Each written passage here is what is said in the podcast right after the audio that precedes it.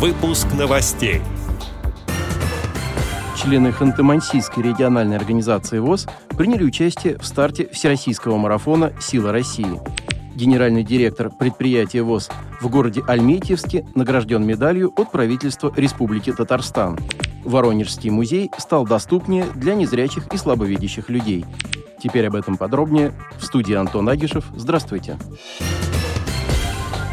13 февраля в нашей стране проходит Всероссийский спортивный марафон «Сила России», который продлится до 17 марта. Это масштабный проект партии «Единая Россия», организованный при поддержке Министерства спорта.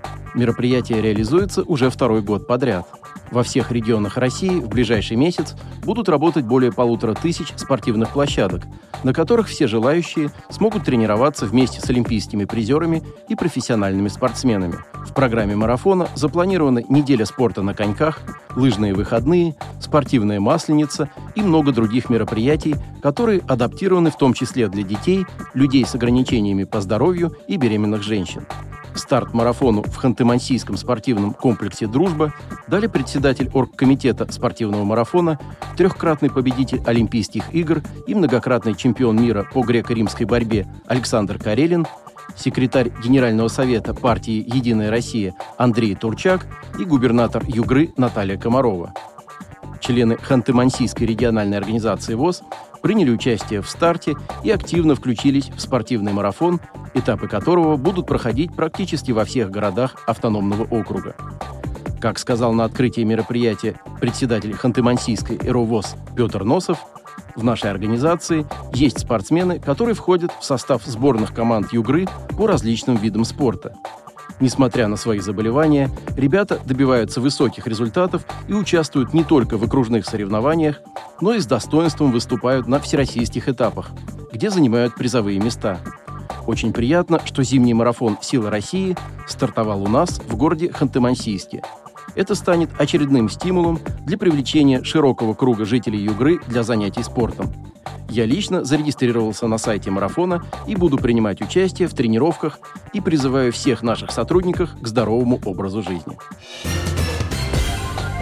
В середине февраля состоялась отчетная сессия администрации Альметьевского муниципального района с участием премьер-министра Республики Татарстан Алексея Песошина, депутатов и руководства района. Глава района выделил три основные задачи развития на ближайшее время – это достижение экономической устойчивости, привлекательности для проживания и развитие сектора малого и среднего предпринимательства. В завершении мероприятия премьер-министр Республики Татарстан провел церемонию вручения государственных и республиканских наград. Медалью «100 лет образования Татарской автономной Советской Социалистической Республики» был награжден генеральный директор Альметьевского реабилитационно-производственного предприятия ВОЗ «Юго-Восток» Валерий Кузнецов. Недавно областной художественный музей имени Крамского в Воронеже занялся изготовлением копий предметов искусства, с помощью которых незрячие люди смогут ознакомиться с экспозицией. Копии памятников античного искусства печатают с помощью 3D-принтера.